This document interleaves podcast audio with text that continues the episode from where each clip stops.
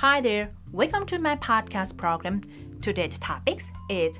Brother Kuniyoshi. Kuniyoshi is Japan's famous ukiyo-e artist. He passed away 160 years ago, but many fans still love his ukiyo-e, especially cat lovers. The ukiyo-e cat he paints are very very charm. If you are cat lovers, you will be captivated in an instant. So let's get started. ユニクロで浮世絵の T シャツが買えるんですけど浮世絵好きとしてはですねちょっとパンチが足りんのねパンチが足りんのですよ、まあ、商売でやるってなるとやっぱり売れるかどうかっていうのが問題になってくるわけでしてそうなると結局万人受けするようなところに落ち着かざるを得ないのかなとは思うんですよ。まあ、商売ってそういうもんなんでねしょうがないかなとは思うんです。だからまあユニクロが悪いっていうわけではないんですよね。なんだけどもでもやっぱりその浮世絵好きとしましてはですねパンチが足りんのよ、うん、何回も言うけどパンチが足りん。うんで結局浮世絵 T シャツっていうのは、まあ、自分で作ることにしてるんですよね。自分のために作る自分の T シャツなんで、まあ、万人受けする必要は全くないしたとえ他人にねそれ変とか言われても別に自分で着るだけなんでね特に問題はないわけですよ、まあ、だから好きなように作っています。でユニクロのサービスで自分が用意したデザインとか写真とか絵とか、まあ、こういったものを使ってオリジナル T シャツを作れるっていうのがあるんですよ。で価格もね日本円でだいたい2000円前後なんでまあ、このサービスを使ってですね年に1枚から2枚ぐらいオリジナル浮世絵 T シャツなるものを作っております。まあ、といってもですねその浮世絵を自分で描くわけじゃないんですよ。そういう才能はないのでね。で出版されている浮世絵解説本なんかから、まあ、好きな浮世絵を拝借して T シャツを作っています。だからねオリジナル浮世絵 T シャツかって言われるとちょっとね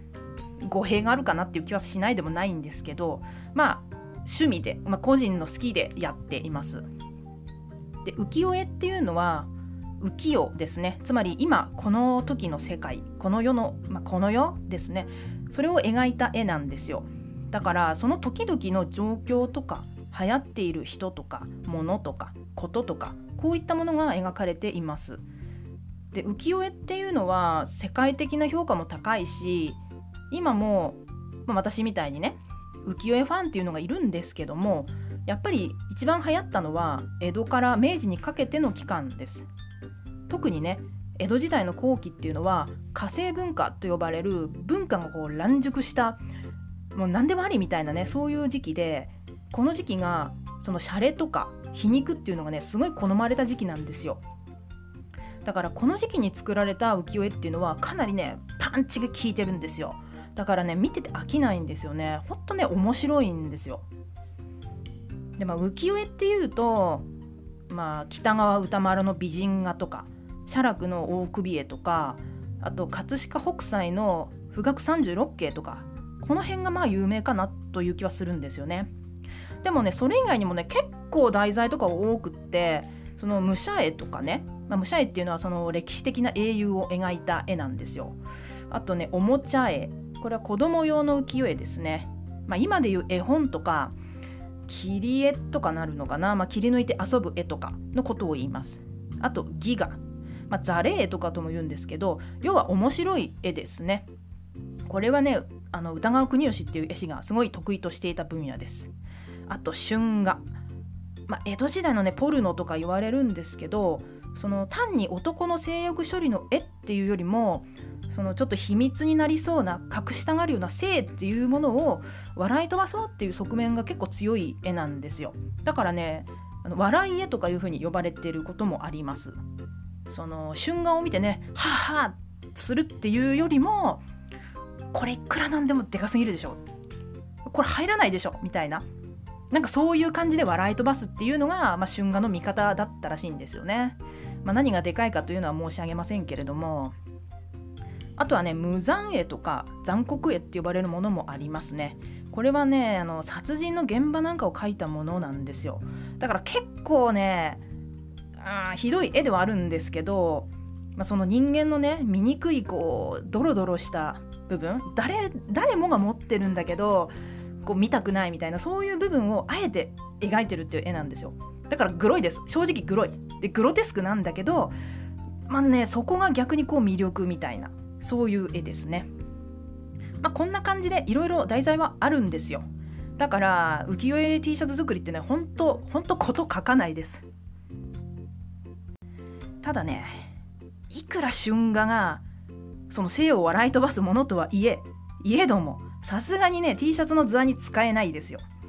多分ね春画 T シャツ着て道をこうテクテク歩いていたらおまわりさんに声かけられると思うんですよね。声かけられるって言ってもナンパじゃないんですよ。ナンパじゃない。ちょっとそこの交番まで来てもらえるかなみたいな職務質問っていう意味の声かけられると思います。あとね無残絵はねさすがにやっぱ直視するのがはばかられるし着て歩いてたらね、それこそ「おまわりさんこの人です!」って言って通報されると思います。だからちょっとね無残絵も無理かな、まあ、無残絵自体は鑑賞嫌いじゃないんですよ。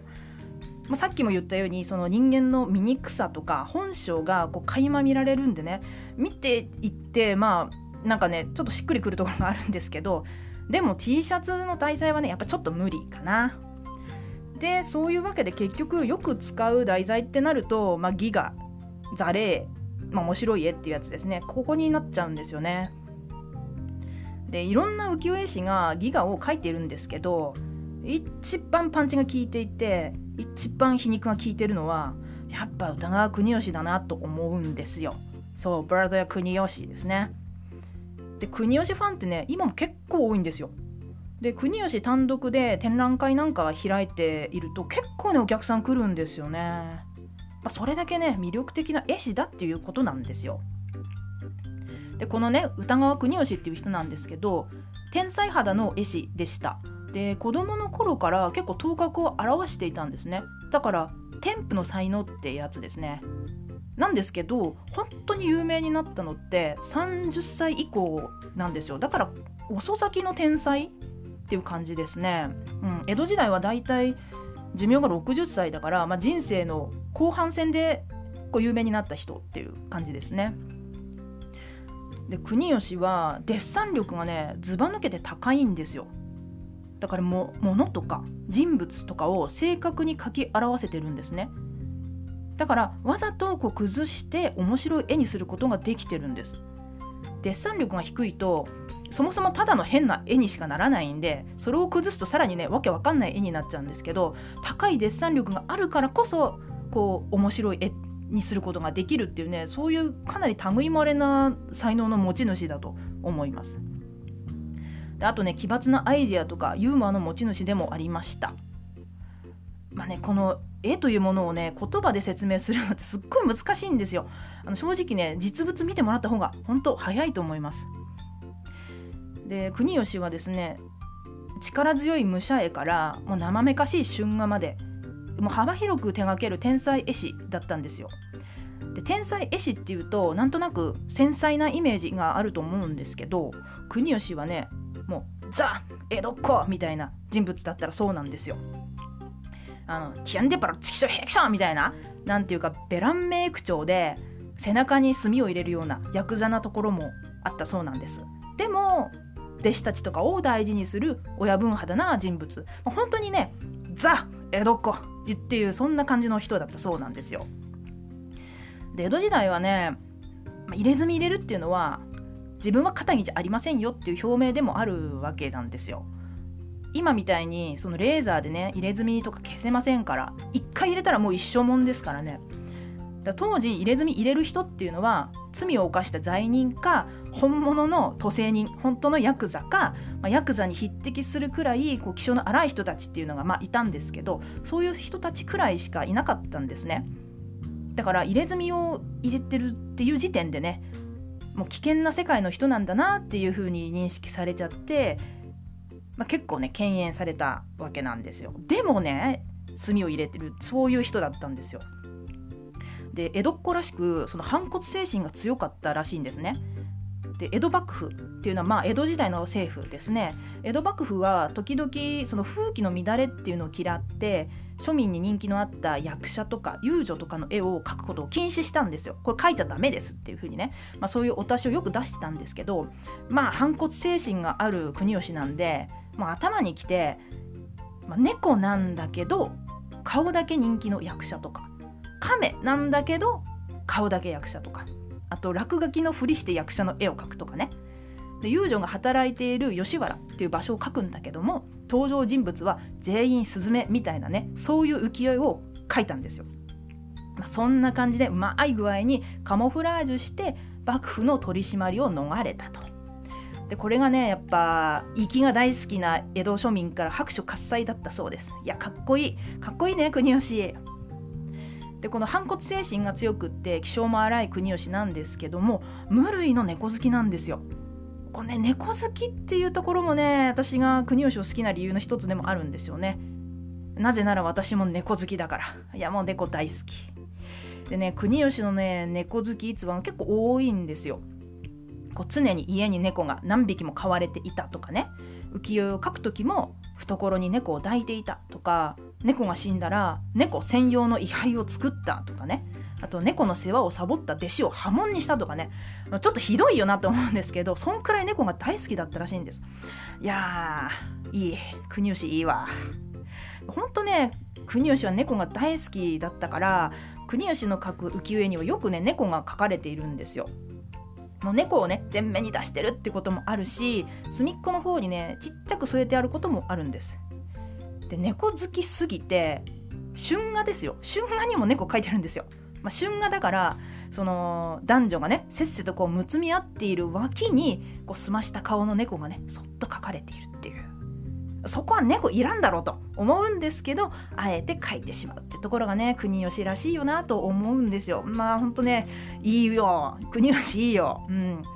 で猫好きな人はねいっぺん国吉の猫見てみてほしい。好き嫌いあると思うんですけど相当魅力的な猫たちだから。ほんとね見て損はないと思います。